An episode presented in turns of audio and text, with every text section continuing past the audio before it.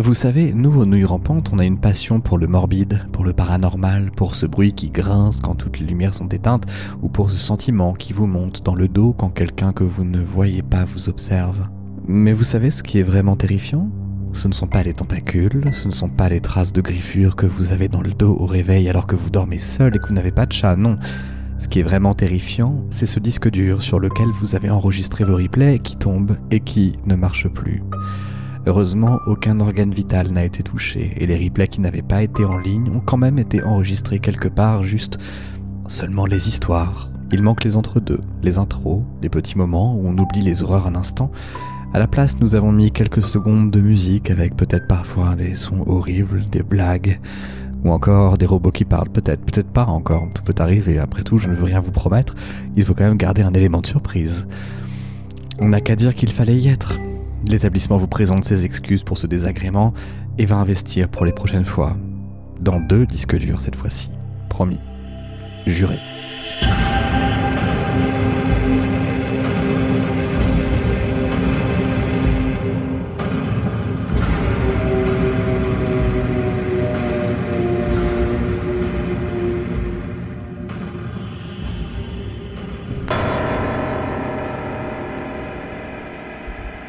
Une. Puisque j'ai la parole pour inaugurer cette édition de Nouilles Rampantes, je voudrais avant de commencer la soirée revenir sur une réalité terrifiante. Aux personnes munies d'utérus et celles qui s'identifient comme nos sœurs, ce monde déjà hostile dévoile une nouvelle noirceur. Mais de tout mon cœur, je vous assure que vous n'êtes pas seul, même si vous vous sentez isolé. Je vous assure que vous n'êtes pas faible, même si vous vous sentez découragé. S'il y a bien une chose que ces derniers mois m'ont enseigné, c'est l'incroyable pouvoir de la sororité. Nous sommes une, et on peut tout surmonter. La suite s'adresse à toi. Toi, qui derrière ton écran se dit que je desserre la cause en gesticulant. Toi, qui joues le pauvre artiste incompris pour camoufler tes doubles vies. Toi, qui t'offusque qu'une inconnue ne considère pas ton sifflement comme un putain de compliment. Ou encore toi, qui crois que ton petit avis intéresse les personnes qui ont décidé d'interrompre leur grossesse. Du pauvre type, terrifié de ce dégarnir qui chasse ses victimes sur Instagram, au ministre qui abuse de son autorité pour harceler et violer des femmes. Manipulateur, menteur, harceleur, violeur, prédateur. Vous, qui vampirisez nos esprits et jouez avec nos vies, nos corps et nos cœurs. Vous nous poussez dans nos derniers retranchements. Et quand viendra enfin notre soulèvement, vous allez souhaiter que vos précieux cheveux tapissent le sol spontanément. Vous allez souhaiter que vos dents vous étouffent dans votre sommeil en se déchaussant. Vous allez souhaiter que jusqu'à l'os vos chairs se putréfient implacablement, et que tombent d'eux-mêmes vos membres flasques que vous vénérez tant. Ce n'est rien à côté de ce qu'on vous réserve. À force de nous déposséder, on n'a plus rien à perdre. Nous sommes une, et on peut tout surmonter. Nous sommes une et vous allez le regretter.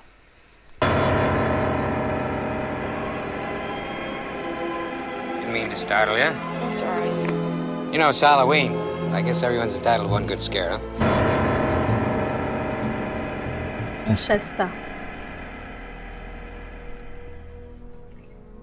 Je me suis récemment installée pour le travail à Weed, en Californie. C'est une petite ville près du mont Shasta. Je suis un passionné de randonnée et il y a deux jours, j'ai décidé d'explorer cette montagne pour fêter mon premier week-end de repos. J'avais pas d'idée précise sur où commencer, alors j'ai conduit aussi loin que je pouvais dans la forêt entourant le mont, jusqu'au bout du petit chemin de terre. Il était environ 15 heures, avec un ciel si clair et si pur que je me réjouissais à l'avance de ce qui s'annonçait comme une magnifique balade. Je suis sortie de la voiture et me suis dirigée vers les pentes de la montagne. C'était une marche tranquille, une belle promenade entre les arbres, avec autour de moi plein d'oiseaux et d'écureuils qui s'ébattaient dans les branches.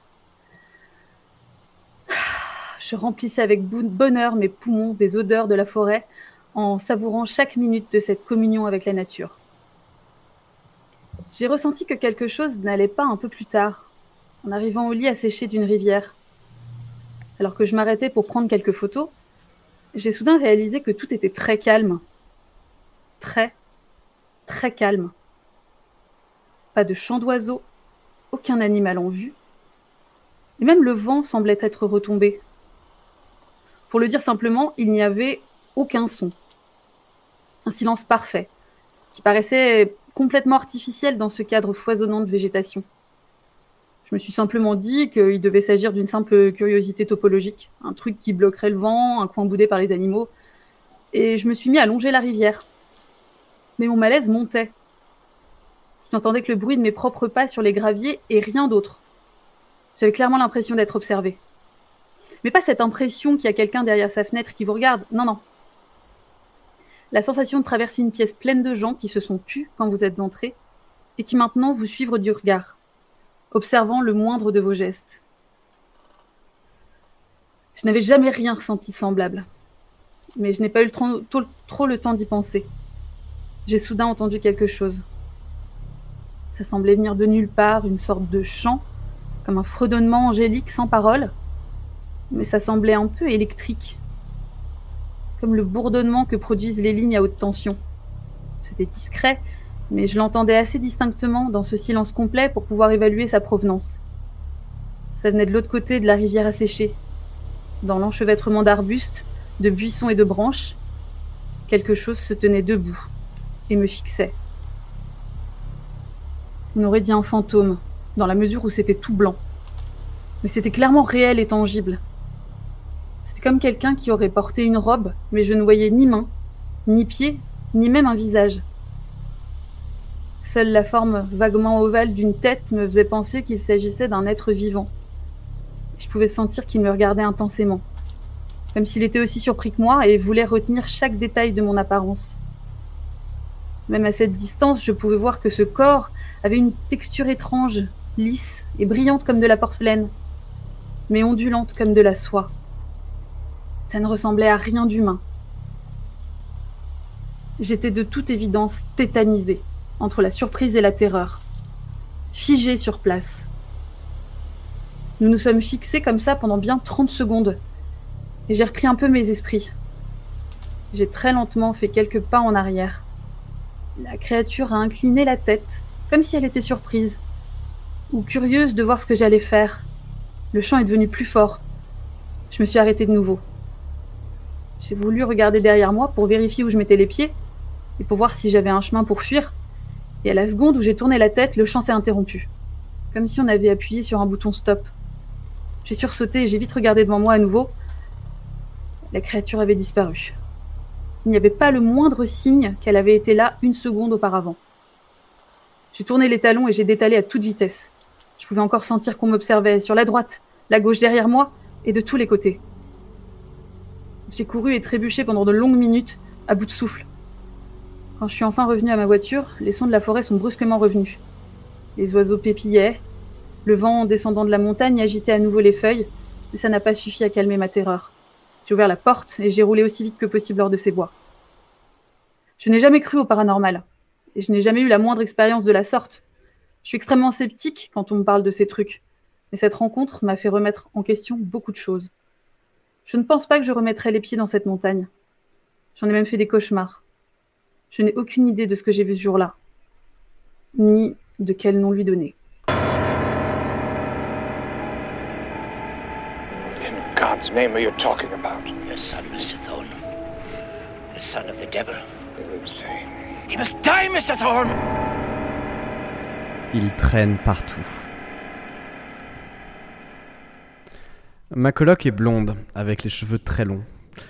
Je vis en coloc depuis deux ans et jusqu'ici tout allait bien. Je connais Émilie depuis la fac, on a fait plusieurs années ensemble, on a aménagé ensemble, on se parle tous les jours. Jamais un problème et c'est même grâce à elle que j'ai rencontré mon mec. Émilie est très grande, très blonde. Et je l'ai dit, elle a les yeux, les cheveux très longs. Moi, je suis un type parfaitement banal, de taille très moyenne, avec des cheveux très bruns, que je mets un point d'honneur à ne jamais faire dépasser de plus de 3 mm au-dessus de mon crâne. Le seul point de conflit, qui n'en est pas vraiment un, c'est la machine à laver, quoi. Ça a été notre folie, notre cadeau des un an de colloque de nous à nous. On a craqué notre PEL pour nous acheter une machine à laver qui fait aussi sèche-linge. Et au début, ah, c'était pas facile. Au début, on mélangeait nos fringues dans le panier à linge sale, on faisait des machines. Dès que le panier était plein, simple, pratique, direct, efficace, après tout, on n'est que deux. Sauf que à chaque fois que je récupérais mes vêtements, je récupérais aussi un cheveu blond, même deux cheveux blonds, ou même plusieurs cheveux blonds. Un jour, on s'est posé et je lui ai dit Écoute, il faut qu'on parle. Qu'est-ce qu'il y a ça, ça a l'air grave. C'est que à chaque fois que je fais une machine, je retrouve des cheveux à toi dans mes vêtements. Euh, je- Ah, oh. Est-ce que c'est ok si on fait machine séparée? J'achète un deuxième panier à linge de mon côté et t'inquiète, t'as rien à changer. J'ai tellement redouté sa réponse. Jamais un seul conflit dans la coloc, on s'est toujours si bien entendu. Dans ma tête, c'était le début de la fin et quelque chose dans mon cœur allait exploser. Et c'est à ce moment-là qu'elle a dit. Non mais évidemment. Après quoi, on est reparti sur un verre, un potin, de- des potins, un film qu'on n'a même pas réussi à finir d'ailleurs. J'ai acheté une panière à linge, tout est rentré dans l'ordre, jusqu'au jour où, en mettant des chaussettes, je sens quelque chose qui me serre l'orteil. J'enlève ma chaussette, je vois un cheveu blond qui traîne dedans. Je soupire, je vais à la machine, j'enlève le filtre, je nettoie le filtre, je remets le filtre, et on n'en parle plus. Une semaine plus tard, même problème, dans un pull cette fois-ci. Je soupire, je vais à la machine, j'enlève le filtre, je nettoie le filtre, je remets le filtre. Et du coup, sentant que le phénomène allait se reproduire, je toque dans sa chambre et je lui dis Eh, ex- Excuse-moi, je crois que tes cheveux se coincent dans le filtre, est-ce que tu pourrais le nettoyer de temps en temps? Elle est sur son lit, elle regarde le plafond fixement et elle me fait Oui, pas de problème. et elle dit rien d'autre. Cette semaine, on se croise quasiment pas. Quand je la vois, je lui demande si ça va, si elle sort. Est-ce que c'est moi, d'ailleurs ou... Ses cheveux ont l'air plus longs. Entre-temps, j'ai pris le réflexe de toujours vérifier dans mes vêtements si des cheveux à elle ne se sont pas glissés dedans. Et rien. Jusqu'à un retour de soirée. J'étais un anniversaire avec mon mec et des amis à lui. Rien de fou, vraiment un apéro à base de curly et de fromage pas cher. Je suis rentré chez lui ce soir-là.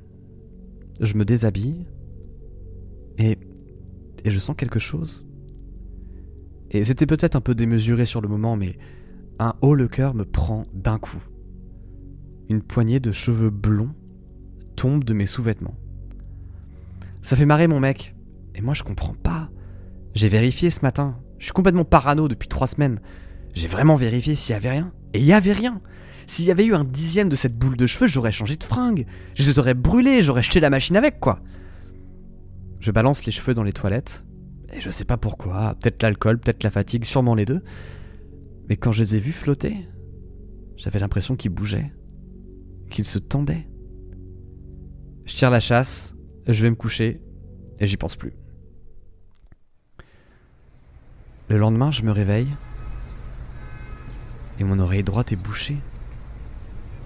C'est très désagréable. Alors, je baille, je baille, je baille, je me force à bailler et ça marche pas. Rien. Je prends des chewing-gums sur le retour, je m'arrête, j'achète trois paquets, j'en prends un, j'en prends deux, j'en prends trois et ça passe pas. J'ai un truc dans l'oreille, c'est terrible, ça ne, ça ne passe pas. Peut-être que ça vient de la soirée, peut-être que la musique était trop forte, peut-être que j'ai un acouphène bizarre. Une fois rentré chez moi, je pose mes affaires. Et avant de passer aux toilettes, je m'arrête devant la chambre d'Émilie. Je frappe à la porte. Pas de réponse. Émilie? Je colle mon oreille à la porte. L'oreille droite. Un réflexe. Pas de bruit. Évidemment. C'est mon oreille droite qui est bouchée. Ça me fait même un peu mal quand je la colle à la porte, alors je colle l'autre, la gauche. Émilie, t'es là? Et j'entends que ça bouche, mais j'entends surtout ça un battement de cœur que j'entends à travers la porte. Je veux regarder la serrure, mais la serrure est bouchée et mon oreille droite me lance et j'aurais pas dû la mettre comme ça contre la porte. Alors sans y penser, je lève la main, comme pour me gratter. Et en arrivant à l'entrée du canal auditif, je sens comme un fil, comme un poil, comme un cheveu. Et je veux le tirer, mais il résiste. Alors je tire, je tire encore plus fort et je sens que ça tire dans mon oreille, ça tire dans mon œil, ça tire dans mon nez, ça tire dans ma gorge. Alors je tire encore plus fort, du vent rentre dans mon œil droit et il y a quelque chose qui commence à sortir de mon oreille. J'ai quelque chose que je sens qui glisse de mon oreille et qui en sort. Je tire encore, j'arrive à mettre ma main devant mon visage maintenant et c'est un long cheveu blond. Et quelques centimètres après son extrémité, une masse cylindrique drapée autour de ce cheveu, une masse orange, mar orange, marron, jaunâtre qui s'est enroulée autour. Je tire encore, j'ai l'impression que mille rasoirs sont en train de découper l'intérieur de mon œil. J'ai l'impression qu'un tube est en train d'aspirer mon nez et ma gorge de l'intérieur. Je tire d'un coup sec et j'arrache le cheveu pour de bon. Et un courant d'air s'engouffre dans mon oreille. Et je sens le vent sortir par mes yeux et par mon nez, comme si on avait tout percé, comme si j'étais vide de l'intérieur, comme s'il n'y a plus de matière. Je frappe à la porte d'Émilie, toujours pas de réponse. Je vais ouvrir la porte de force, la porte est coincée. J'ai envie de vomir, j'ai envie de cracher, mais je tousse. Et je tousse un tout petit peu. Et juste après avoir toussé, quelque chose me chatouille le palais et le racle un peu aussi. Je passe ma langue dessus. Comme un poil comme un cheveu qui serait dans ma gorge, qui serait tout en bas de ma gorge. Alors je mets ma main dans ma bouche et je commence à tirer dessus.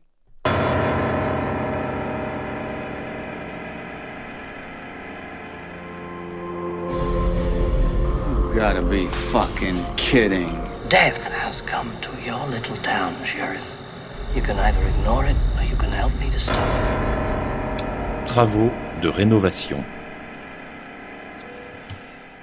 Les prénoms autres que celui de l'autrice du témoignage ont été changés. Bonjour à toutes et à tous. Je m'appelle Laura. Je ne pensais pas raconter cette histoire un jour, mais ayant découvert votre émission, je vous l'envoie. Je suis désolé, elle n'a pas vraiment de structure ni de point d'orgue. C'est juste un témoignage de ce qui nous est arrivé en espérant que ça vous intéresse. J'avais 16 ans et j'avais trouvé un petit job pour l'été. La famille de mon petit copain de l'époque connaissait un couple qui vivait dans une vieille maison de campagne qui avait besoin de travaux.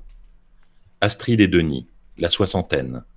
Ils vivaient dans cette maison depuis toujours et avaient été frappés par une terrible tragédie une dizaine d'années auparavant, avec la mort de leur fils de 18 ans. Mon copain et sa famille parlaient d'un suicide, Astrid et Denis parlaient d'un accident de voiture. Apparemment, il serait rentré à toute allure en voiture dans un arbre, en pleine ligne, droite, et serait mort sur le coup. Avant ce drame, alors qu'il s'apprêtait à entamer des études supérieures, ses parents avaient voulu lui donner un peu d'intimité et d'indépendance en aménageant, dans une petite maison, en aménageant une petite maisonnette attenante à leur maison. Il était prévu que nous fassions aussi quelques travaux dedans. Je pense être plutôt cartésienne et je ne crois pas aux fantômes, même si je pense qu'il y a forcément un tas de choses dans la nature que nous ne connaissons pas. Toutefois, ce que j'ai vécu là-bas me questionne encore 15 ans plus tard.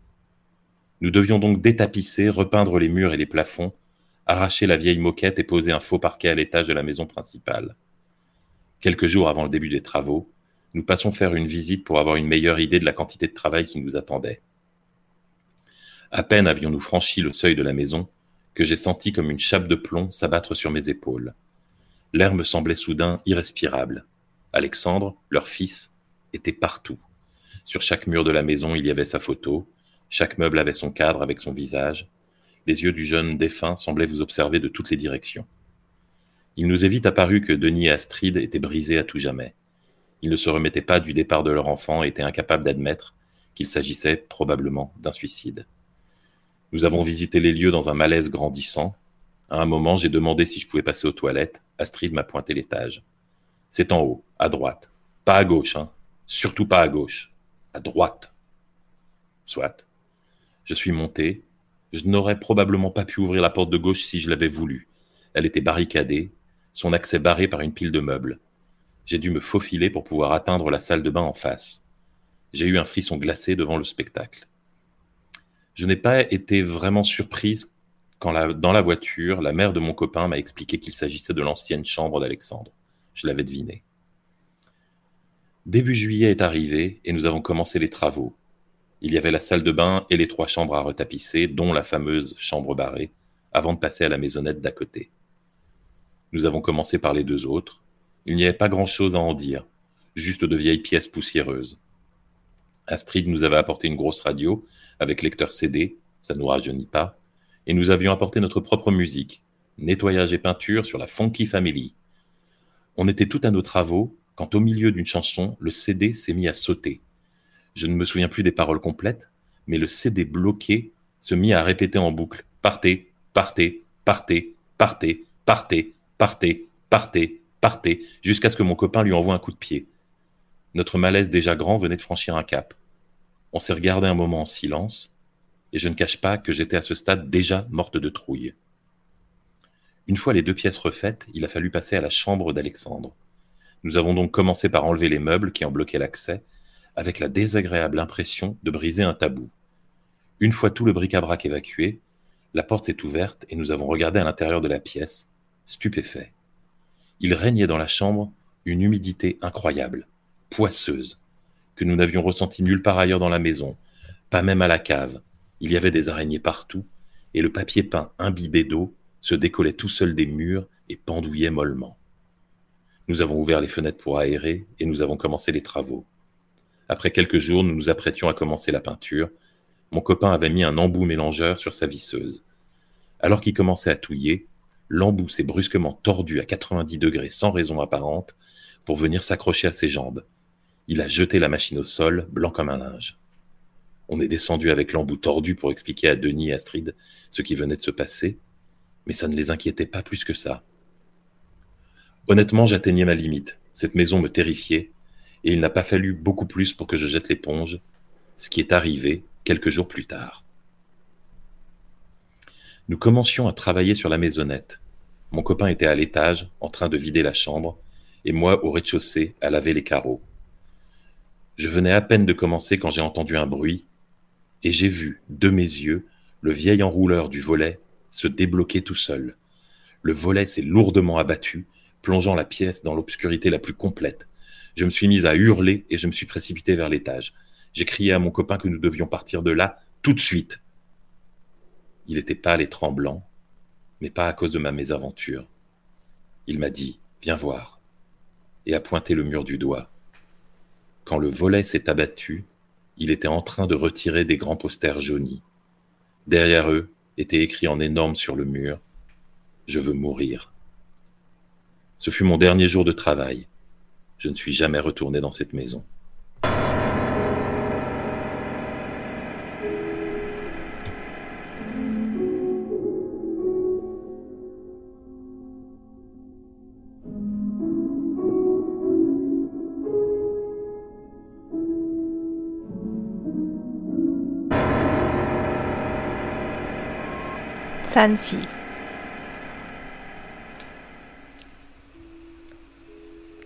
J'ai vécu en Allemagne jusqu'à mes 6 ans. Puis, pour des raisons professionnelles, nous avons débarqué dans le sud de la France, dans une maison que mes parents avaient louée sans avoir pu la visiter auparavant. Et cette maison s'est avérée être infestée de souris. Mais quand je dis infestée, c'est pas une façon de parler. Il y en avait tellement partout qu'elles se cachaient même pas pour venir piquer dans les placards de la cuisine. On les entendait courir sur le carrelage, grignoter dans les murs, et on les voyait passer d'une pièce à l'autre, sans se soucier un instant de notre présence. Je n'ai vraiment pas bien vécu la transition. Ça a été un énorme choc émotionnel. Je me suis retrouvée dans un pays que je ne connaissais pas, sans mes amis, et où je devais rester toute la journée à l'école, alors qu'en Allemagne, j'avais cours que le matin. Les autres enfants étaient cruels, comme l'être les sales mioches de 6 ans. Ils se moquaient de moi parce que j'étais arrivée en milieu d'année scolaire et que je ne connaissais ni leurs jeux ni leurs références culturelles. Quand une camarade de classe a perdu une dent, je lui ai dit que Tsanfi, la fée des dents, allait lui laisser un cadeau. Et tout le monde a éclaté de rire. Je disais n'importe quoi, c'est la petite souris qui ramasse les dents. Sauf que pour moi, cette information ne relevait pas d'une petite légende mignonne. Des souris, j'en avais vraiment plein chez moi. Et elles me faisaient peur. Et plus les autres enfants voyaient que ça me terrifiait, plus ils s'amusaient à m'en parler régulièrement pour m'effrayer. Quelques mois après, juste après m'être couchée, une de mes dents qui bougeait depuis des jours m'est restée dans la main. Je n'ai pas osé me relever pour aller le dire à mes parents de peur de me faire disputer et de ne pas dormir. Et là, l'angoisse a commencé à m'envahir. Et si ma dent attirait les souris Et si elle sentait et elle venait dans mon lit pour me la voler Complètement paniquée à cette idée, j'ai fini par m'endormir en sueur, serrant la petite dent de toutes mes forces dans mon poing. Le lendemain, après une nuit de terreur et de cauchemar, où la dent pourrissait horriblement dans ma main, je l'ai montré à mes parents et j'ai eu un petit cadeau. Entre le harcèlement que je subissais à l'école et cette phobie des souris que j'avais développée, on a finalement déménagé à nouveau. Et dans la nouvelle maison, aucun rongeur. Mes parents ont bien pris la peine de faire venir quelqu'un pour vérifier qu'elle n'était infestée par aucune créature indésirable. Plus de rencontres velues, inopinées à l'angle d'un mur, plus de bruits bizarres, et du coup, plus de crises de panique. Quelque temps après avoir emménagé, une de mes incisives a commencé à bouger, mais elle n'était pas prête à tomber. Une nuit, alors que j'essayais de m'endormir, j'ai senti des petits chatouillements se déplacer rapidement sur mon pied, puis sur ma jambe, sur mon torse. J'étais tétanisée, j'ai fermé les yeux de toutes mes forces. Quand les chatouilles sont arrivées sur ma joue, mon angoisse était à son paroxysme. J'ai ouvert la bouche pour hurler, et c'est là que j'ai senti une douleur brusque et le goût du sang sur ma langue. J'ai crié de toutes mes forces. Je me suis levée brusquement pour courir jusqu'à la porte où je suis tombée dans les bras de ma mère, inquiète.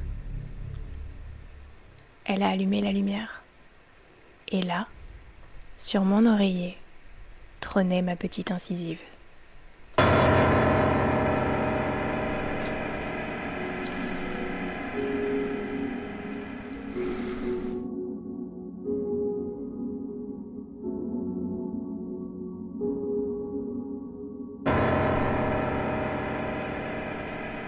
Avanti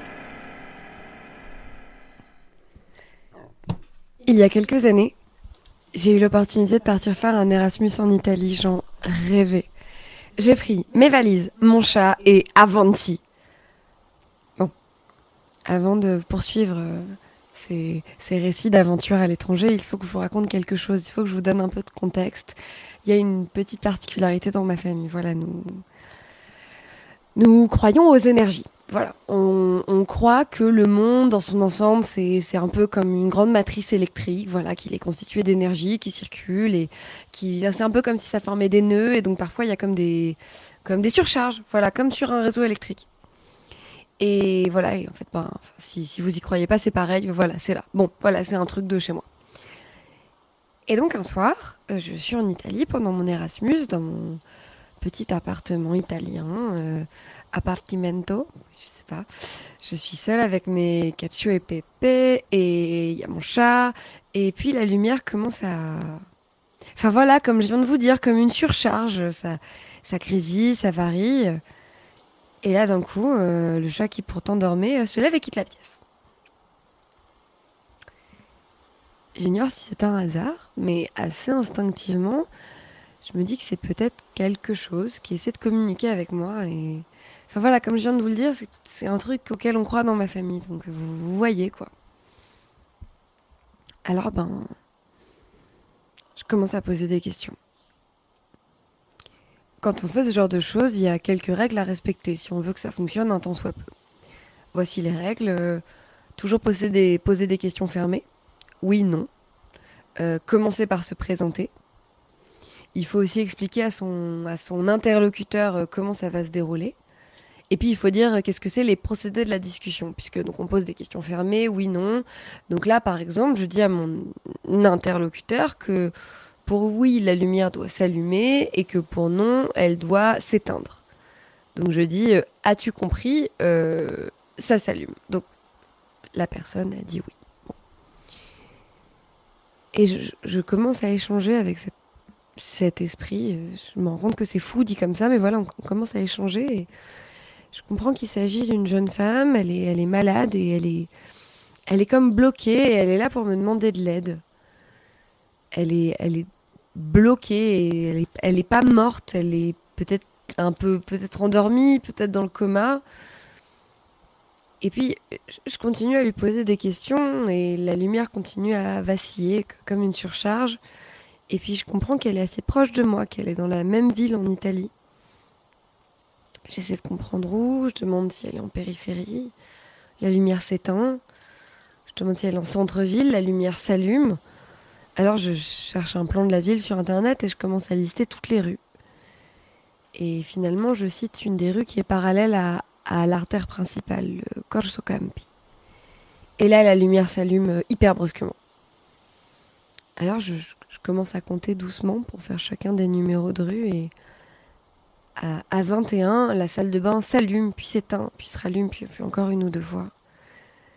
J'ai le cœur qui, qui, bat dans mes oreilles et je ne sais pas bien quoi faire, je me, sens responsable et, et en même temps, j'ai aucune idée de quoi faire. Je vais me pointer au 21 rue Corso Campi, euh, comme ça, à 20h, euh, chercher une jeune femme malade et, je vais dire que. Enfin, bon, bref, donc je, je, le dis à voix haute, je, parle toute seule, enfin, je sais pas, je, je, sais pas comment faire, je, je, je peux pas l'aider.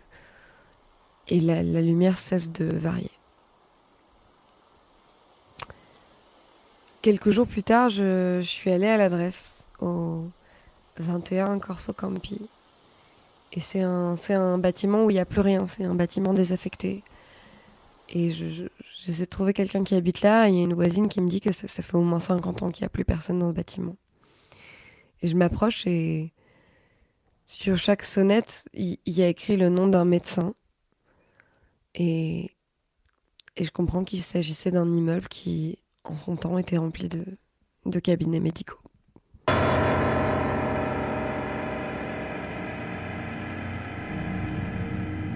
What do you want? I want to hear you scream. Jaune et rouge.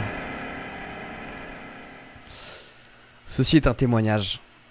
Ça me fait mal de taper ce qu'il m'est arrivé, mais je pense que ça peut vous intéresser. Anonyme, s'il te plaît, si jamais tu veux donner un nom, tu peux dire que je m'appelle François. Je suis parti en classe verte avec des collègues la semaine dernière, une sorte de séminaire dans une petite ville dans le sud de la France. Le matin, travail en équipe, l'après-midi, visite de la région, et le soir, dîner et fête pour ceux qui veulent. Pour le dernier jour, les ressources humaines nous ont dit on vous a préparé une soirée détente, open bar, buffet à volonté, et il y aura même un karaoké. Sur le coup, tout le monde a adoré. On avait même un peu hâte d'y aller. Pour le contexte, je travaille dans une entreprise de développement logiciel un peu connue, et on se retrouvait entre plusieurs équipes locales. Il y avait des gens de Paris, des gens de Barcelone, de Londres, de Milan. Du coup, c'est cool qu'on puisse tous se retrouver comme ça tous les ans.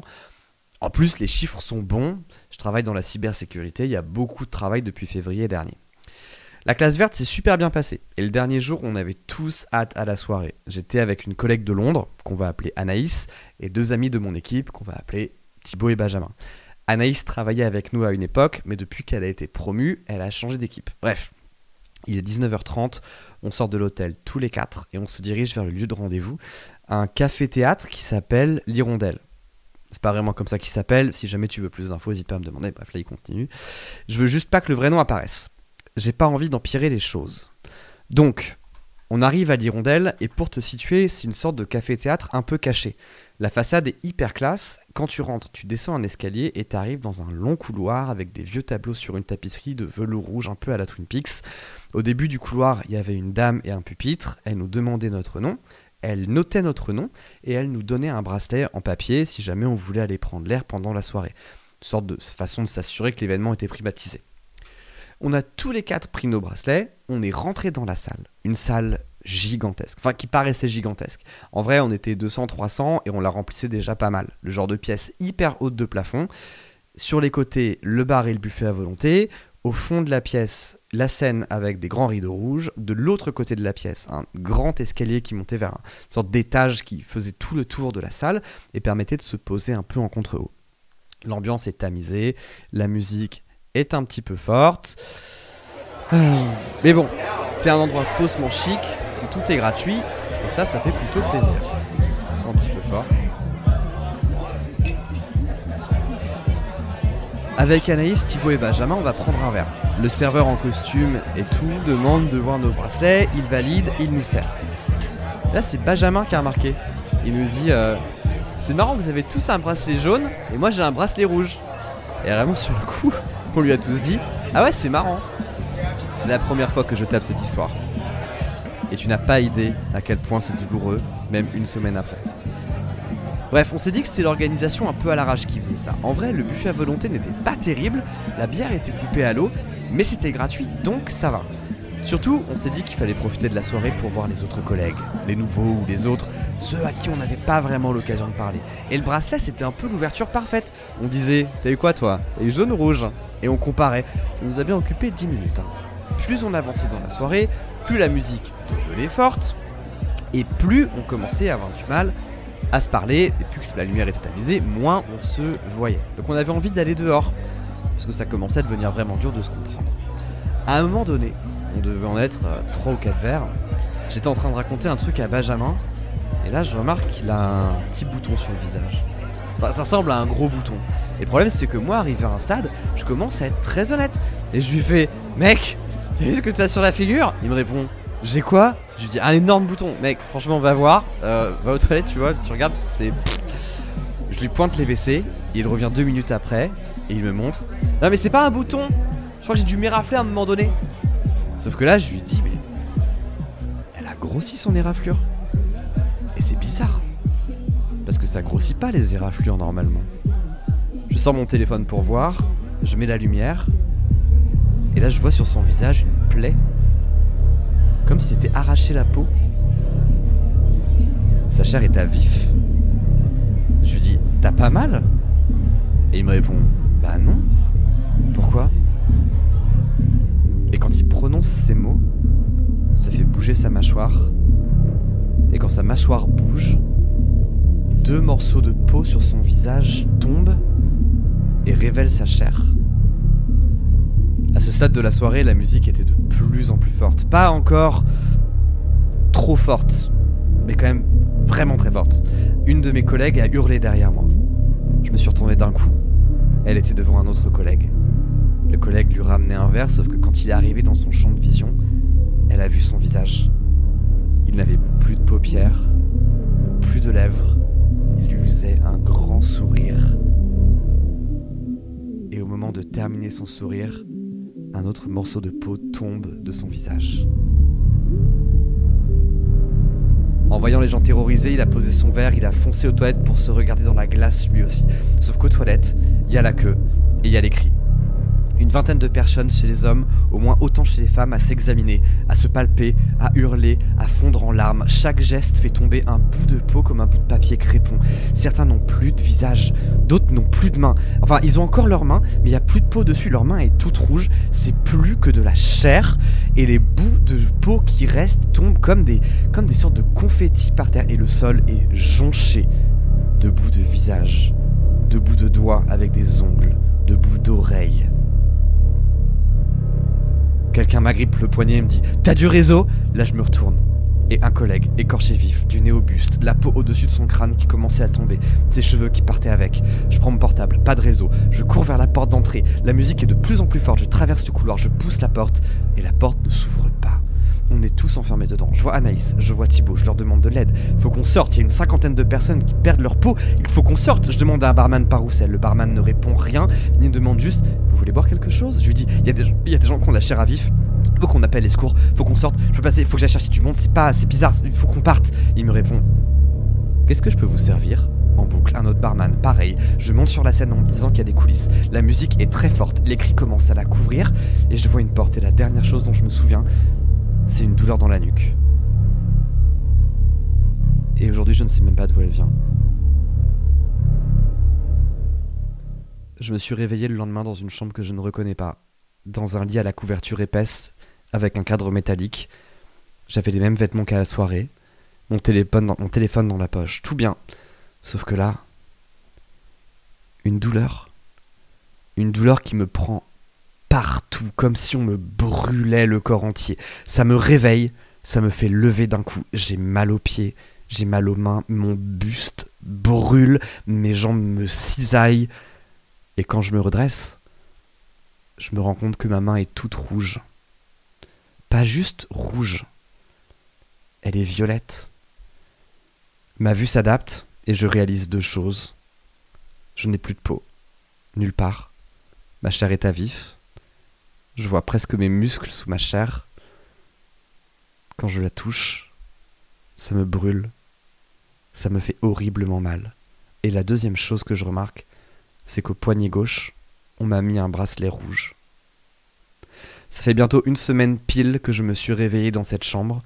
J'ai essayé de contacter l'entreprise, j'ai essayé de contacter mes parents, j'ai même essayé d'appeler des gens au hasard. Personne ne me répond. Je ne sais pas où je suis. Personne ne me parle. Je pense que je vais arrêter. Vous n'avez pas idée à quel point ça me fait mal de taper cette histoire. Juste sur un téléphone, quand on a la chair des doigts à vif.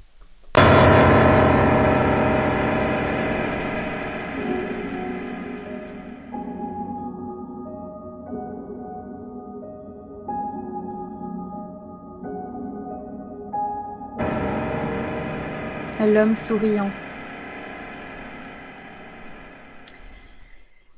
Il y a environ cinq ans, je vivais dans une des plus grandes villes des États-Unis. J'ai toujours été un oiseau de nuit, et mon colocataire étant l'exact opposé, je m'ennuyais ferme dès qu'il partait se coucher. Du coup, pour m'occuper, je faisais de longues promenades et je passais le temps à réfléchir. J'ai passé quatre ans comme ça, à marcher seule la nuit. Et je n'ai jamais eu une seule raison d'avoir peur. J'ai toujours dit à mon colocataire que même les dealers de la ville étaient sympas. Mais il a suffi d'une soirée pour que tout cela ne change. C'était un mercredi. Il était entre 2h et 1h du matin, et je marchais près d'un parc assez loin de mon quartier, où la police faisait une ronde. C'était une nuit tranquille, même pour un soir de semaine, avec très peu de circulation et presque pas de piétons. Le parc, comme la plupart des nuits, était complètement vide. Quand je l'ai aperçu la première fois, j'ai bifurqué par une petite rue pour retrouver le chemin de mon appartement. Au bout de la rue, sur le même trottoir que moi, il y avait la silhouette d'un homme qui dansait. C'était une danse étrange, semblable à une valse, mais il finissait chaque temps par une enjambée en avant. J'imagine qu'on peut dire qu'il marche-dansait, mais tout en se rapprochant de moi. Euh, convaincu qu'il était sûrement ivre, je décidai de me décaler le plus près possible de la route pour lui faire de la place sur le trottoir et le laisser me doubler. Plus il se rapprochait, plus je me rendais compte à quel point il bougeait avec grâce. Il était très grand et dégingandé, et il portait un vieux costume. Il dansa encore plus près jusqu'à ce que je puisse voir son visage. Ses yeux étaient grands ouverts et son regard intense. La tête inclinée légèrement vers l'arrière, regardant le ciel. Et le bas de son visage était fendu d'un large et inquiétant sourire quasi cartoonesque. Entre les yeux et le sourire, je décidai de traverser avant qu'il ne danse trop près de moi. Mes yeux le quittèrent le temps de traverser la rue vide. Une fois de l'autre côté, je jetai un coup d'œil en arrière et je fus figé sur place. Il avait arrêté de danser, il se tenait là, un pied sur la route, parfaitement aligné à moi. Il me faisait face, mais regardait toujours vers le ciel, son large sourire désespérément vissé sur les lèvres. J'étais absolument désemparée. Je recommençai à marcher, mais cette fois-ci sans quitter l'homme des yeux. Lui ne bougea pas. Après avoir mis environ deux pâtés de maison entre nous, je décidai de jeter un coup d'œil devant moi. La rue et le trottoir étaient totalement déserts. Toujours en panique, je regardais à nouveau vers le dernier endroit où je l'avais vu. Et rien. L'espace d'un instant, je savourais cette sensation de soulagement jusqu'à ce que je ne le revoie. Il avait traversé la rue, et il était maintenant légèrement accroupi. La distance et les ombres dans la nuit m'empêchaient d'en être sûr, mais je savais qu'il me faisait face. J'avais détourné mon regard de lui moins de dix secondes, donc il semblait évident qu'il avait bougé vite. La peur me tétanisait. Je pouvais rien faire d'autre que de rester là, à le fixer. Puis il se redressa pour s'approcher à nouveau de moi cette fois-ci avec une démarche absurde de dessin animé, comme sur la pointe des pieds. Sauf qu'il se déplaçait très, très rapidement. J'aimerais vous dire que je me suis enfui, ou que j'ai sorti ma bombe lacrymo, ou mon téléphone portable, mais je l'ai pas fait. Je suis restée là, totalement figée, pendant que l'homme souriant glissait vers moi. Puis s'arrêta à nouveau, laissant la distance d'une voiture entre nous toujours implacablement souriant, regard tourné vers le ciel. Quand je retrouvais enfin ma voix, j'ai lâché la première chose qui m'est venue à l'esprit. J'étais prête à inséner un Vous voulez quoi? plein de colère et d'autorité. Ce qui est ressorti, c'était un gémissement. Mais quoi? Je sais pas si les humains peuvent vraiment détecter la peur, mais ils peuvent certainement l'entendre. Et je l'ai entendu dans ma propre voix. Et j'en étais encore plus pétrifiée. Lui, en revanche, restait impassible. Il était là, souriant. Puis, après ce qui sembla durer une éternité, il s'est retourné, très lentement, et a commencé à danser en s'éloignant. Juste comme ça. Refusant de lui tourner le dos encore une fois, je décidai de le regarder partir, jusqu'à ce qu'il soit assez loin pour être presque hors de vue. Puis quelque chose me frappa. Il était plus du tout en train de s'éloigner, ni de danser. Sous mes yeux horrifiés, je voyais sa silhouette lointaine grandir, et grandir encore. Il revenait vers moi. Et cette fois-ci, il courait. J'ai couru aussi. J'ai couru jusqu'à quitter cette petite rue vers un axe mieux éclairé, avec un peu de circulation. En regardant derrière moi, je me rendais compte qu'il était introuvable. Sur le chemin du retour, je ne pouvais m'empêcher d'envoyer des œillades inquiètes par-dessus mon épaule, prête à voir ce sourire de malheur à tout moment. Mais il avait définitivement disparu. J'ai vécu dans cette ville pendant six mois après cette nuit. Je ne suis jamais ressortie pour une autre promenade quelque chose dans son visage qui me hantera pour toujours. Il n'avait pas l'air ivre, il n'avait pas l'air défoncé. Il avait l'air complètement possédé. Et en être témoin est une des choses les plus perturbantes de ma vie.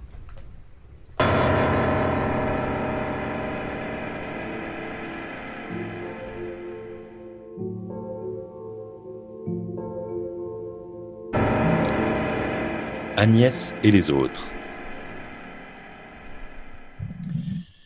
J'ai l'impression que quelque chose ne va pas.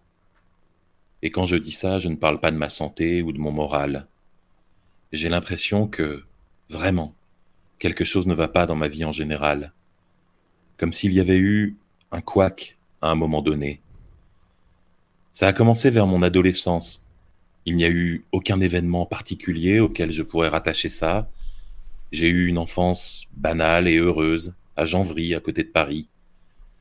On vivait en dessous d'un couloir aérien et si c'était un peu bruyant, j'ai encore le souvenir des avions qui passaient, immenses et fascinants dans le ciel. Ils paraissaient tout près de nos toits.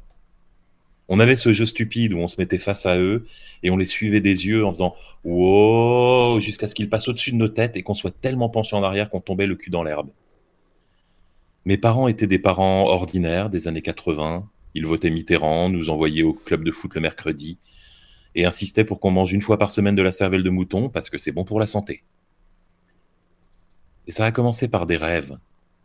Vous avez déjà eu ce genre de rêve? Où vous êtes avec quelqu'un que vous avez l'impression de connaître depuis toujours et quand vous vous réveillez, vous n'avez plus la moindre idée de qui il s'agissait? Ça a commencé comme ça. Je rêvais d'une fille. Dans mes rêves, nous étions proches, elle vivait avec nous. Parfois on jouait, on explorait, où on discutait juste. Et parfois on s'engueulait, on se bousculait. C'était comme une sœur que j'aurais jamais eue. En me réveillant, je devais me convaincre qu'elle n'était pas réelle, qu'elle n'était qu'un rêve, tellement je m'attendais à la trouver à la table du petit déjeuner avec ma famille. Elle s'appelait Agnès, et plusieurs fois j'avais rêvé que sa chambre était en face de la mienne, dans le bureau de mon père. Quand j'entrais dans cette pièce, il y avait toujours un moment où je m'attendais à trouver son lit et son stupide poster de George Michael. Mais à chaque fois, il n'y avait que le tapis brun et rouge, avec le bureau et son sous-main à motif annonais, et la bibliothèque avec ses encyclopédies, ses livres d'histoire, et le truc à boules qu'on appelait le tac-tac. J'avais 16 ans, alors j'en parlais pas. C'est un peu vieux pour une amie imaginaire. J'ai continué à rêver d'elle pendant des années, bien après avoir quitté le giron familial pour mes études. J'avais aussi ces rêves extrêmement limpides de lieux inconnus, un immeuble, ses étages, le quatrième étage à droite. Sang, je pourrais encore dessiner les motifs du papier peint du couloir. J'entends encore le cliquetis de la vieille rampe du colimaçon quand on posait la main dessus. Je me revois ouvrir cette porte avec ma clé, entrer dans le petit séjour cuisine avec sa grande fenêtre et poser ma valise à côté des cartons. Dans mon rêve, Je ne comprenais pas pourquoi j'étais là. Je pensais à mon appart, celui du monde réel, et je me disais, mais j'ai encore mes affaires là-bas, non? Souvent, quand arrivait cette dissonance, c'était le moment où je me réveillais. Dans le vrai monde, j'avais de plus en plus ce sentiment de décalage, une sorte de malaise sans cause précise. Vous voyez cette sensation d'avoir oublié de faire un truc important? J'ai toujours ça, tous les jours. Je suis allé chez des médecins, des psys. Apparemment, c'est simplement de l'anxiété et ça n'est pas très préoccupant. Vous êtes anxieux? Pas de quoi être anxieux. Avez-vous essayé de ne plus être anxieux? J'entends de la musique aussi, avant de m'endormir. Pas tous les soirs, mais quand je suis dans cet état de demi-sommeil entre le rêve et la conscience, j'entends des airs de piano. Je n'ai jamais réussi à en identifier un précisément.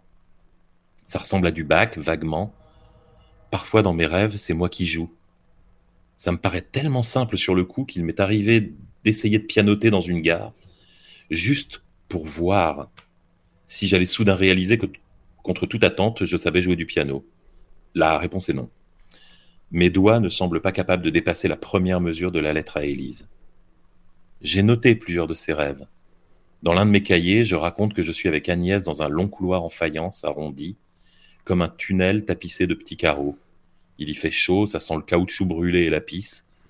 Agnès fait la gueule parce qu'on marche depuis des heures. Des gens parlent, mais je ne comprends rien à ce qu'ils disent. Et un jour, j'ai trouvé ce couloir.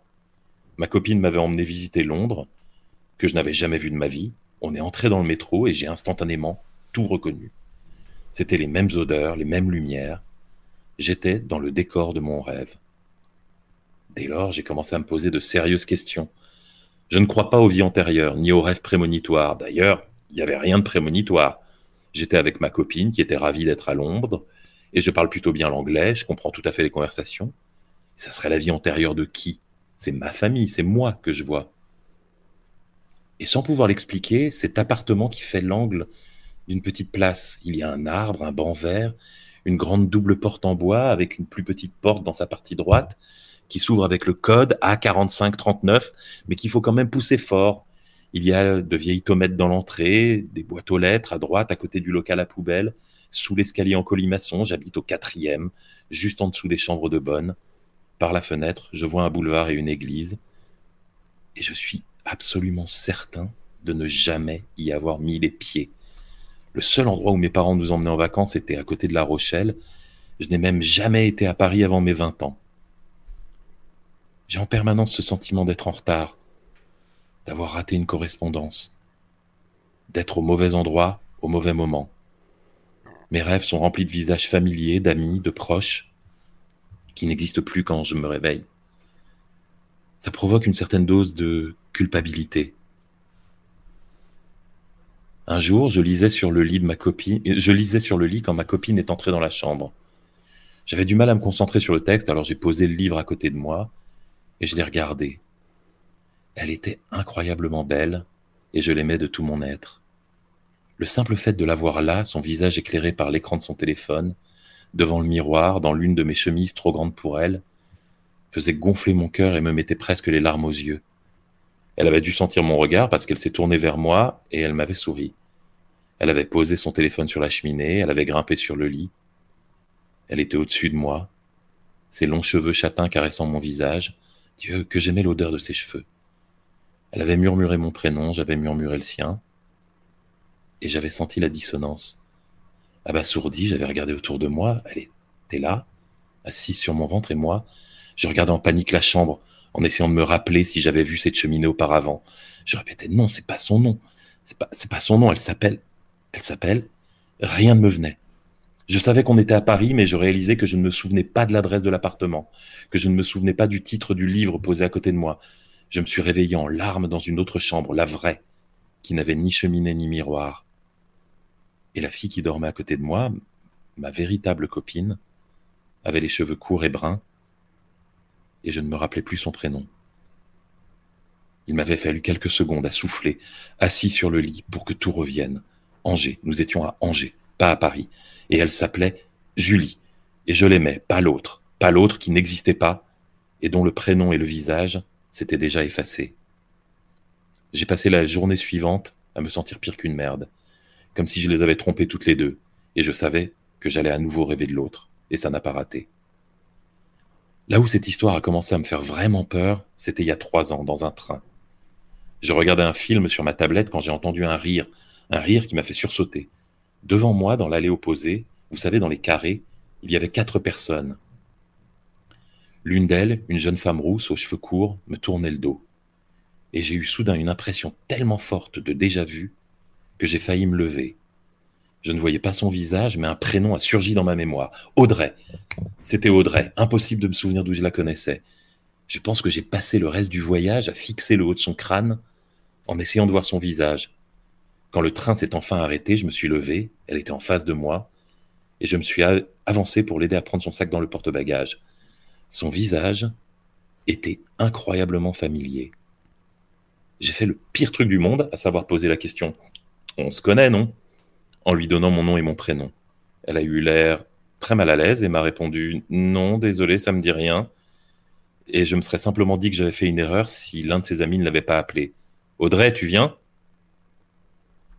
Comme je le disais, je ne crois pas au surnaturel, mais je vais l'avouer, je pense que je ne suis pas au bon endroit. Je ne sais pas quand, ni comment, mais je suis certain d'avoir manqué une correspondance et d'être sur la mauvaise branche de ma vie. Ça m'obsède et je peux en parler à personne. Comment pourrais-je dire à ma copine que je rêve d'une autre vie où je suis plus heureux avec quelqu'un d'autre? Comment pourrais-je dire à mes amis que j'ai l'impression qu'ils ne sont pas censés être dans ma vie, que mes vrais amis sont ailleurs et qu'ils n'ont pas la moindre idée que je manque à leur existence? Je me suis longtemps interdit de penser tout ça et surtout d'y croire. On a tous des regrets, des remords, on voudrait tous que notre vie soit différente à plus ou moins grande échelle, on a tous nos vides, nos manques, nos absents mais je ne sais pas pourquoi, je ne sais pas comment, mais je me souviens d'une autre vie, comme si je pouvais franchir un mur entre les possibles. Les rêves, l'épisode du train m'avaient déjà convaincu de ça, mais ce qui me l'a fait complètement accepter a été une découverte après la mort de ma mère. Mon père l'avait devancée de quelques années, et nous devions vider la maison de Janvry pour la mettre en vente. Elle conservait des journaux intimes, il y en avait une vingtaine. Elle avait commencé à les écrire quand elle avait eu mon grand frère et arrêté au milieu des années 90 quand nous avions quitté la maison. Je les ai feuilletés un peu, sans oser trop les lire en détail. Dans l'un des plus anciens, une page a attiré mon attention. Il y avait une seule phrase. 12 mai 1984. Ça ne sera, hélas, pas pour cette fois. J'ai regardé les pages précédentes. L'une d'entre elles était remplie de prénoms, soulignés ou barrés. Le dernier était entouré trois fois. Agnès.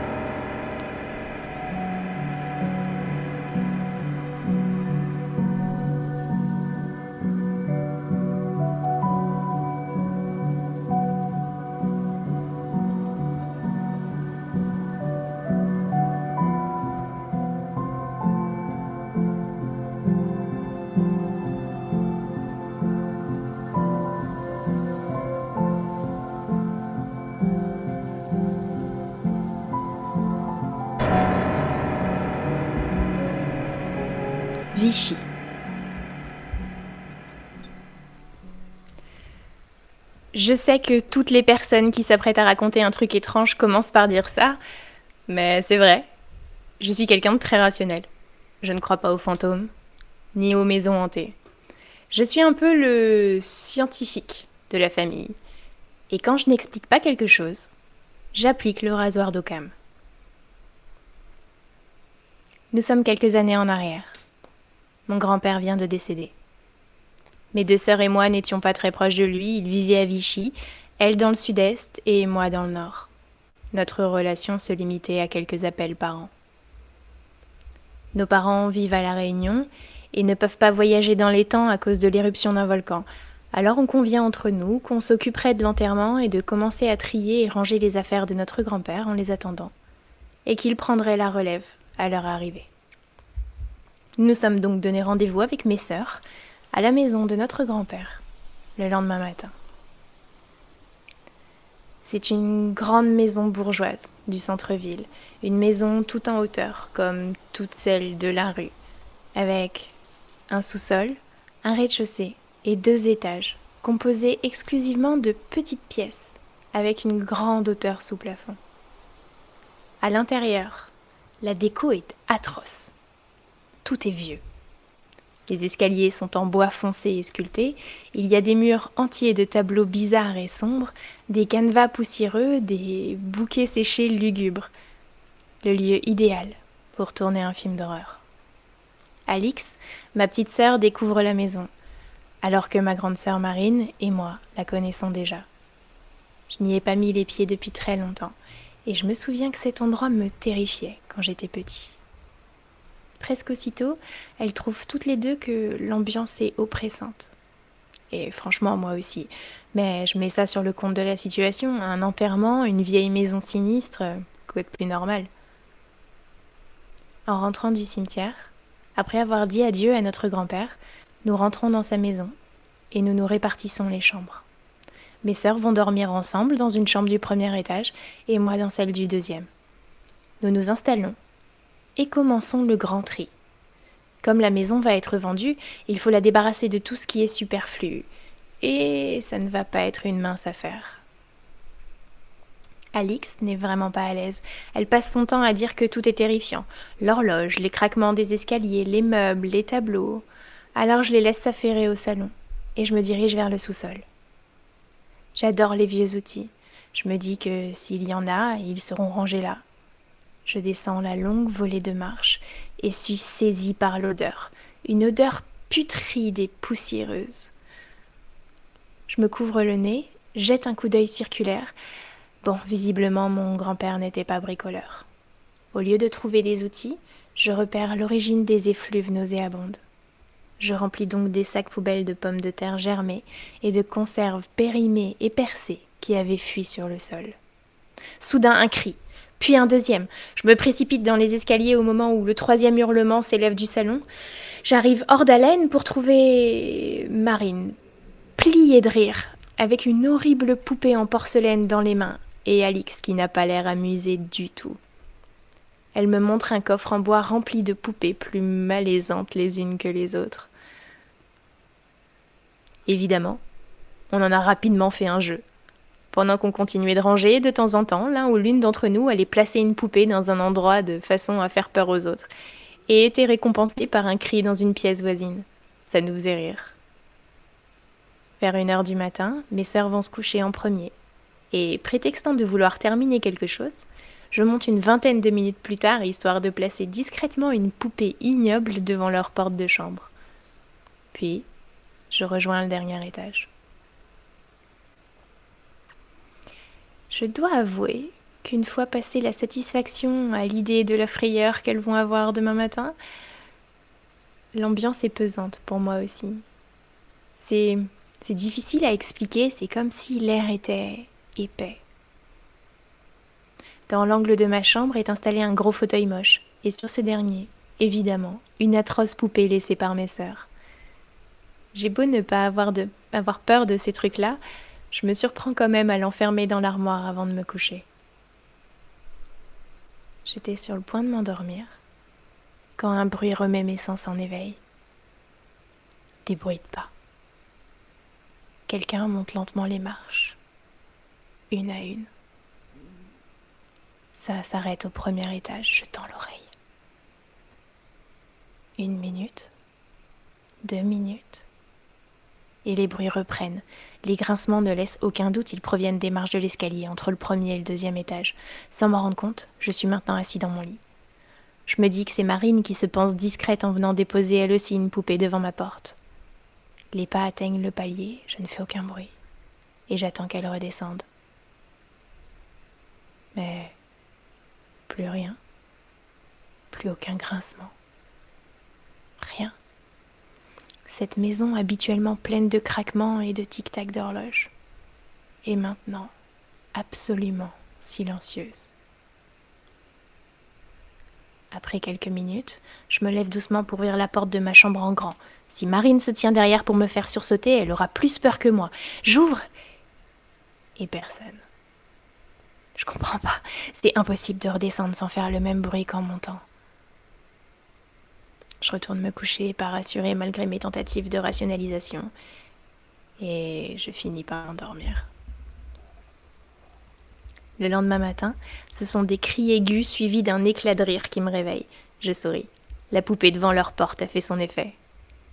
Au petit déjeuner, mes sœurs ont l'air épuisées. Elles me disent qu'elles ont eu peur toute la nuit à cause des bruits et ne veulent pas dormir là ce soir. J'essaye de les rassurer, c'est une vieille maison, c'est normal. Je leur propose de se reposer toute la matinée sur les chaises longues du petit jardin. À midi, on sort pour manger des burgers. Le moral des troupes est alors remonté. Et on se remet à trier tout l'après-midi. On monte se coucher tous en même temps. Pas de blague de poupée cette fois-ci.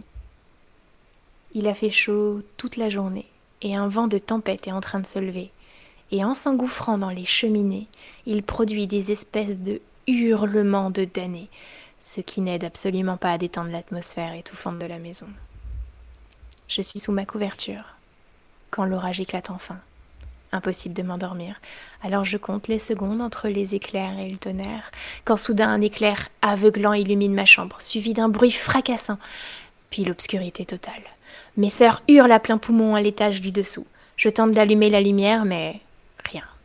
À la lumière du flash de mon téléphone, je rejoins Alix et Marine, paniquées à l'étage en dessous. Je prends un air blasé. Sérieusement, les filles, c'est juste une coupure de courant à cause de l'orage. Mais elles refusent que je remonte dans ma chambre. Je m'installe dans le fauteuil à côté de la porte, nos trois téléphones en lampe torche éclairant la pièce. Alors qu'Alix commence à respirer normalement à nouveau, on se redresse tous les trois, comme une seule personne. Les marches de l'escalier craquent sous le poids de quelqu'un. Une par une, du rez-de-chaussée vers nous. J'entends ma sœur chuchoter. Oh, c'est comme hier. Mon sang se glace. Je ne dis rien. Les pas arrivent au palier. On ne respire plus. Ils arrivent à notre niveau, passent devant notre porte et, comme la veille, commencent à monter les escaliers jusqu'au deuxième étage. Alix craque. J'en peux plus, je peux pas rester ici, je vais dormir dans la voiture. On commence à s'engueuler, c'est stupide, tu vas pas dormir dehors, sérieusement, t'as 21 ans, t'es plus une gamine. Elle m'envoie me faire voir très peu poliment pendant qu'elle s'habille et se dirige vers la porte et elle se stoppe net. Un énorme bruit, comme si un meuble avait dévalé l'escalier. Je fais plus du tout le malin. Mon cœur bat si fort que c'en est douloureux. J'attrape mon téléphone. J'ouvre la porte et balaye avec le faisceau de lumière le palier à la recherche de ce qui est tombé. Rien. Y a rien. Mais qu'est-ce que. Mon œil a été attiré au rez-de-chaussée? La lumière du salon est allumée, l'ampoule scintille comme une flamme. Je regarde dehors, toute la rue est dans le noir, j'appuie nerveusement sur l'interrupteur du palier. Rien, le courant est toujours coupé. Comment c'est possible? Comment la lumière peut être allumée sans courant? Le vent se remet à souffler. Même pour moi, la vue de la lumière impossible, accompagnée du cœur des hurlements de damnés qui sort des cheminées, c'est plus que ce que je peux supporter. À ce moment-là, le rasoir de cam peut aller éplucher des patates. Je suis officiellement terrorisée. On reste prostrés tous les trois sur un des n'osant plus bouger, se chuchotant des semblants d'encouragement pour oser sortir de la maison et se réfugier dans la voiture. Et au bout d'un moment, qui nous a paru long comme des heures, le courant se rétablit. La lumière de la chambre nous rassure. Chut Écoutez Alix s'est redressée sur le lit. Écoutez, je vous dis, il y a quelqu'un. On tend l'oreille, tremblant de tous nos membres. Elle a raison. Un homme est en train de parler en bas. Ayant récupéré un peu de courage maintenant que les lumières sont à nouveau allumées, je vais sur le palier. La voix vient du salon, maintenant plongé dans l'obscurité. Je descends l'escalier, longe le mur jusqu'au salon. C'est la télé. La télé est allumée. Je me jette sur la prise, l'arrache du mur et remonte les marches 4 à 4 et ferme la porte derrière moi. Alix, trop terrorisée pour sortir de la pièce, a renoncé au projet de dormir dans la voiture. On a fini la nuit tous les trois, blottis dans la chambre du premier étage. Et on a quitté la maison dès les premières lueurs du soleil, pour ne plus jamais y revenir.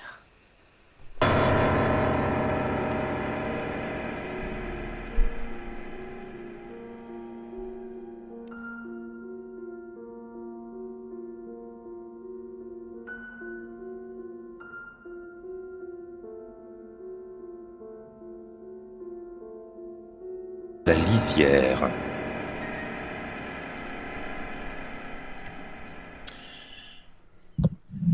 Voici le récit des événements étranges qui se sont produits dans la forêt derrière notre maison et qui nous ont forcés à la quitter. J'avais huit ans quand nous nous sommes installés dans cette maison à la lisière de la forêt. Mes parents avaient hésité à la prendre. Une maison située à l'orée des bois présente des risques. Ils craignaient que les animaux sauvages ne viennent fouiller dans nos poubelles ou n'attaquent nos chiens, ou encore que nous nous aventurions trop loin et nous perdions. Mais elle était vraiment pas chère, mon père aimait qu'elle soit un peu à l'écart de tout, et ma mère avait eu un vrai coup de foudre. Mes frères et sœurs et moi étions simplement ravis d'avoir un si grand terrain de jeu et avions hâte d'explorer. Le premier signe que quelque chose ne tournait pas rond vint des chiens.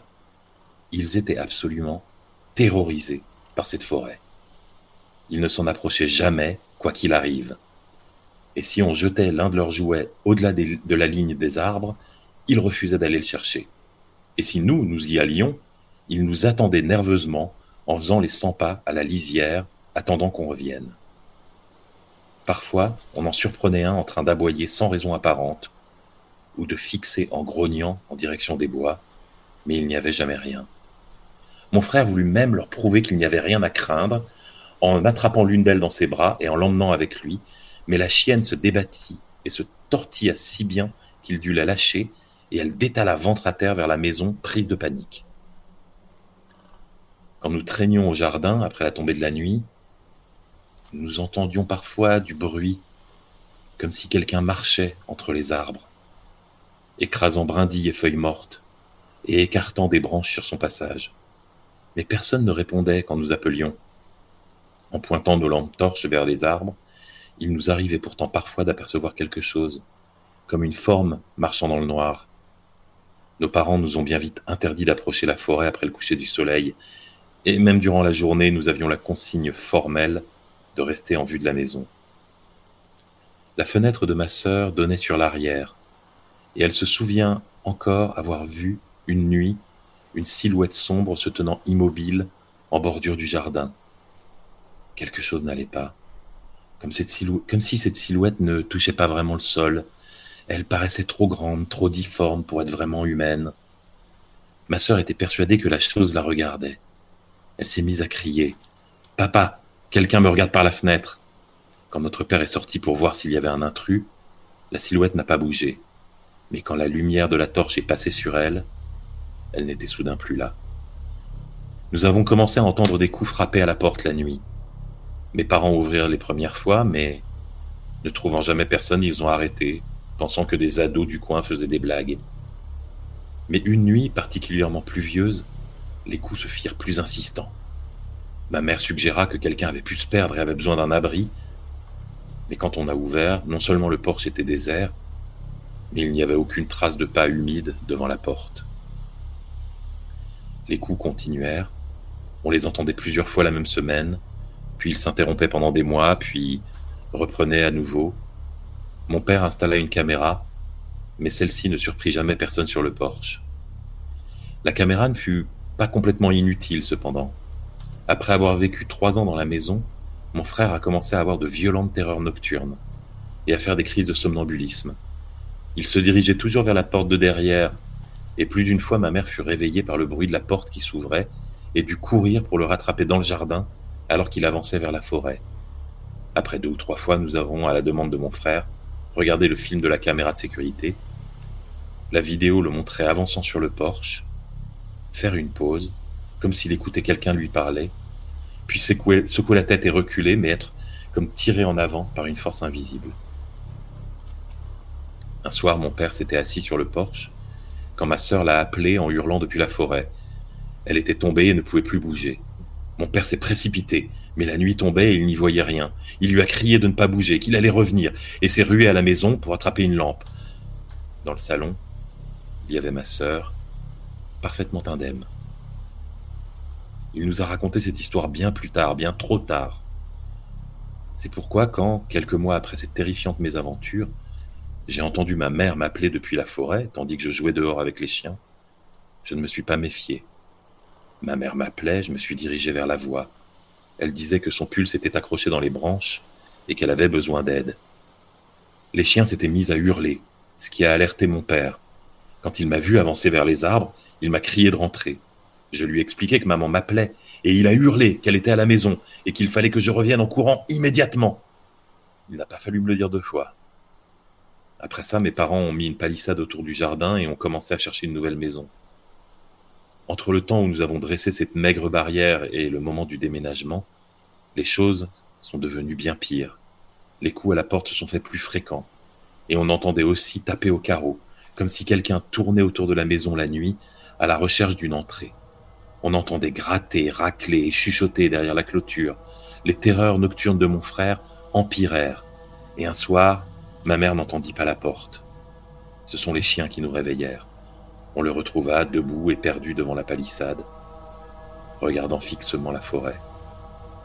Le jour du déménagement, moins de quatre ans après notre arrivée, nous avons trouvé au matin la porte de derrière complètement ouverte. La caméra de sécurité l'a montrée pivotant, toute seule sur ses gonds. Depuis que nous sommes partis, mon frère n'a plus eu de crise de somnambulisme, même s'il a encore quelques terreurs nocturnes et souffre de terribles crises d'angoisse. Il y a quelques nuits, il m'a appelé, comme ça, sans raison précise, et après quelques échanges de banalités, il m'a demandé si je pensais que la porte ouverte le dernier soir signifiait que ce qui attendait dehors avait finalement réussi à entrer dedans. Il disait ça sur le ton de la blague, en expliquant que Halloween qui s'approchait lui donnait ce genre d'idée macabre, plaisantant sur le fait qu'il devrait peut-être demander un exorcisme au cas où. Mais je pense qu'il était profondément troublé par ce qu'il s'était passé dans la forêt là-bas. Je sais que je le suis. Je ne suis jamais vraiment tranquille à proximité d'une forêt. Je ne sais pas ce qui se cachait dans la nôtre, derrière notre ancienne maison, mais j'ai le sentiment que si elle en avait eu la moindre occasion, cette chose nous aurait avalé tout entier.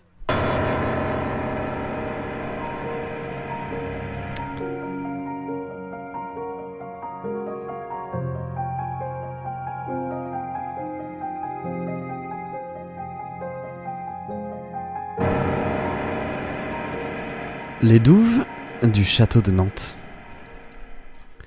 Yves est un agent immobilier qui vit à Herbignac, à une demi-heure de Saint-Nazaire. Avec lui, sa femme de 8 ans de mariage, Mélanie, et leurs trois enfants. Nicolas, 9 ans, Emma, 7 ans, et Amélie, 3 ans.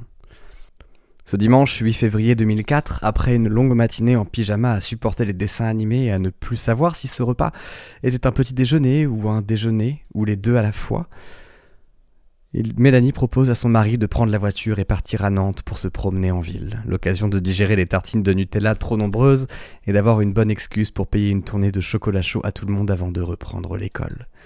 Sur la route, les enfants s'effondrent. Nicolas aimerait voir un film, mais Mélanie propose plutôt une visite au château. Pensant qu'elle y trouvera des princesses et des souris géantes qui parlent, Emma se réjouit et valide très fort l'idée de sa mère. Amélie n'a pas du tout compris, mais elle n'a pas l'air de s'y opposer, et Yves profite de cet instant de calme qui sera brisé très vite pour s'aligner. Le peuple a donc parlé, leur famille ira visiter le château des ducs de Bretagne. Après avoir lutté de longues minutes pour trouver une place, ils arrivent, place de la duchesse Anne, devant le château et se mettent en route pour la visite. Chaque pas en direction du vieux monument est une déception en plus pour Emma qui réalise lentement, mais sûrement, qu'elle n'y trouvera ni Cendrillon, ni Blanche-Neige, ni Space Mountain.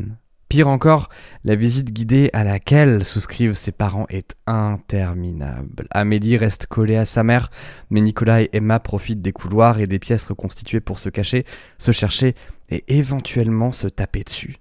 Yves et Mélanie, de leur côté, redoublent d'efforts pour montrer qu'ils sont attentifs aux explications du guide, tout en veillant à ce que leur progéniture ne casse pas de vaisselle d'époque. 45 longues minutes plus tard, la visite guidée s'achève. Les parents soufflent, les enfants se lâchent et les enfants se défoulent. Pendant qu'ils brûlent un trop plein d'énergie, Mélanie rappelle la promesse d'un chocolat chaud. La famille se rassemble, tout le monde se calme progressivement et se dirige vers les ponts qui traversent les douves pour retrouver la ville. Soudain, quelque chose capte le regard de Yves. Il propose à sa femme et à ses enfants de continuer. Il va les rejoindre, il a repéré une grille à quelques mètres et voudrait la voir de plus près. Mélanie l'encourage, son mari aime se laisser distraire par des curiosités qui n'intéressent que lui. Yves marche quelques secondes et tombe sur une petite porte encastrée dans les murs du château. Derrière, il devine un autre chemin mal entretenu, envahi par des mauvaises herbes. Yves est suspicieux. Cette voie-là, étroite entre deux hauts murs, ressemble à d'anciennes douves. Il n'y a après tout rien d'extraordinaire à ce qu'une partie du château soit interdite au public, seulement la grille n'est pas verrouillée. Yves la pousse, jette un regard rapide autour de lui pour s'assurer qu'aucun garde ne le repère et s'engouffre dans ses douves laissées en friche. Vingt minutes plus tard, Mélanie commence à s'impatienter. Elle essaye de prendre la direction de son mari, mais ne trouve pas de grille. Inquiète, ses trois enfants sous le bras, elle se dirige vers l'accueil du château. L'accueil du château lui demande, lui explique la situation et demande où se trouve cette fameuse grille. La réponse de l'hôtesse lui glace le sang. Il n'y a pas de grille. Il n'y a pas de grille. Il n'y a jamais eu de grille. Quelques agents de sécurité et membres du personnel sont dépêchés pour aller à la recherche de Yves, qui peut pas être bien loin. En vain. Après plus d'une demi-heure de battu, Yves est introuvable. À la nuit tombée, le personnel du château des Ducs de Bretagne invite Mélanie à contacter la gendarmerie et signaler la disparition de son mari. Les enfants ne comprennent pas ce qu'il se passe et leur mère passe en revue les raisons qui auraient pu le pousser à disparaître aussi vite. Les théories fusent dans sa tête. Elle est trop triste pour être en colère, trop désespérée pour être pragmatique, et puis il faut rentrer. Prendre la voiture, à quatre, accepter un siège vide sans raison, sans explication, sans logique encaisser les questions des enfants, laisser passer chaque trop lourd battement de cœur avec l'espoir qu'à toute seconde il sera là, de retour, qu'il n'a pas disparu, qu'il va revenir, qu'il est peut-être déjà là, ou au moins en route parce qu'il n'avait aucune raison de les abandonner. La première nuit apporte la première absence, et toutes les autres derrière limitent. Le manque qui avait la taille et la silhouette de Yves devient plus flou, la plaie se mue en meuble et chaque minute de chaque heure de chaque jour est un pas de plus dans un deuil qui n'apaise aucune souffrance. Un jour de colère sombre, Mélanie a pensé porter plainte contre le château, contre la ville de Nantes. Des avocats, des politiques, des hommes en costume ont pris rendez-vous avec elle pour l'en dissuader. Et deux semaines plus tard, le château des Ducs de Bretagne allait en partie fermer ses portes pour trois ans de travaux. À part Yves, aucun cas de disparition ne fut à souligner.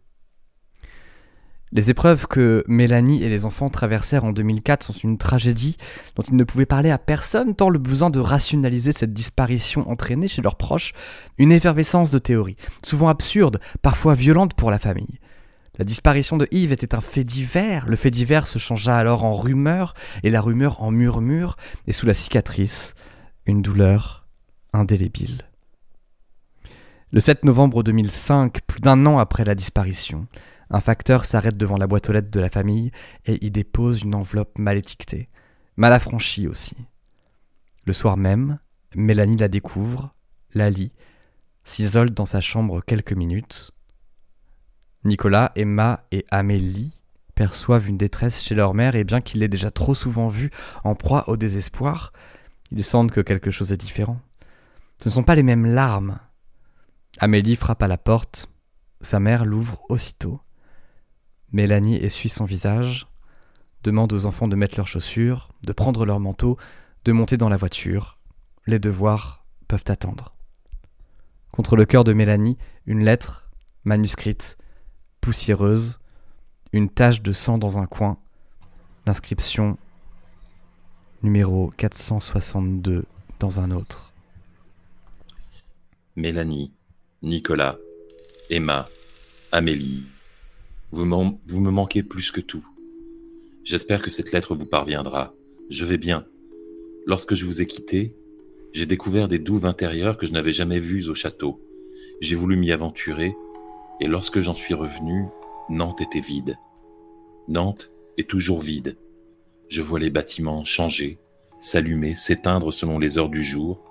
J'entends des portes claquer et des voitures rouler, et même parfois entendant l'oreille des rires ou des cris, mais il n'y a rien, pas une âme, pas une seule trace de vie. La vérité, c'est que je ne sais pas où je suis. Mélanie allume le moteur. Depuis quelques mois, Nicolas a le droit de s'asseoir sur le siège de devant. Il lève les yeux vers ceux de sa mère qui sont encore complètement inondés. Je pense à vous chaque jour. Lorsque je perçois des mots, j'imagine que ce sont les vôtres. Je vous imagine grandir sans moi, et ça me brise le cœur autant que ça me rend heureux. Je vais tout faire pour que cette lettre vous arrive. Tant que je serai en vie, chaque jour je tenterai ma chance, parce que je veux que vous sachiez combien je vous aime, combien je regrette de ne pas vous l'avoir suffisamment dit, et combien tout ça n'aurait jamais dû attendre une visite des douves. Il est plus de 20 heures et pourtant il y a du monde sur la route. Les lumières des phares éblouissent les larmes de Mélanie qui a du mal à ne pas conduire pied au plancher. Nicolas, deux anniversaires et un Noël ont passé désormais. J'espère que tu n'as toujours pas de téléphone portable. Mais j'espère aussi que tu as réussi à marquer autant de buts que tu voulais. T'es le plus fort, je te l'ai toujours dit. Emma, si mes calculs sont exacts, à l'heure où j'écris ces lignes, tu dois être en train d'apprendre le passé simple. Et si tu tiens de ton père pour la grammaire, ça sera une des épreuves les plus difficiles de toute ta vie. Mais tu t'en sortiras brillamment. J'ai confiance en toi. Amélie, je regrette de ne pas être là pour te serrer dans mes bras. J'ai envie d'être un père dont tu pourras avoir honte plus tard. J'espère que ton grand frère et ta grande sœur te raconteront les pires souvenirs qu'ils ont de moi et qu'ils en feront trop. Mélanie, tu me manques. Nos engueulades bêtes me manquent. Cette nuit, j'ai rêvé que tu n'étais pas d'accord avec mon choix de papier peint pour la buanderie. C'est idiot, mais c'est toi. Je t'aime tellement. Mélanie se gare près de la place de la Duchesse Anne, fait descendre ses enfants, elle s'arrête près d'un parterre, arrache une fleur et marche en direction du château. Si par miracle cette lettre vous parvient, rendez-vous au château, avant les douves, les vraies cette fois. Cueillez une fleur, mettez-la dans l'eau et faites-la flotter. Je saurai que c'est vous.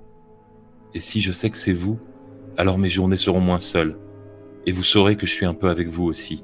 Emma cueille une fleur de son côté, Nicolas limite et en prend une deuxième pour Amélie. Je vous aime. Quatre fleurs prennent le large. Yves. Depuis ce jour, la famille a recommencé à vivre, et aujourd'hui ils ne racontent plus leur histoire, mais la prochaine fois que vous visitez le château des Ducs de Bretagne, observez bien les douves.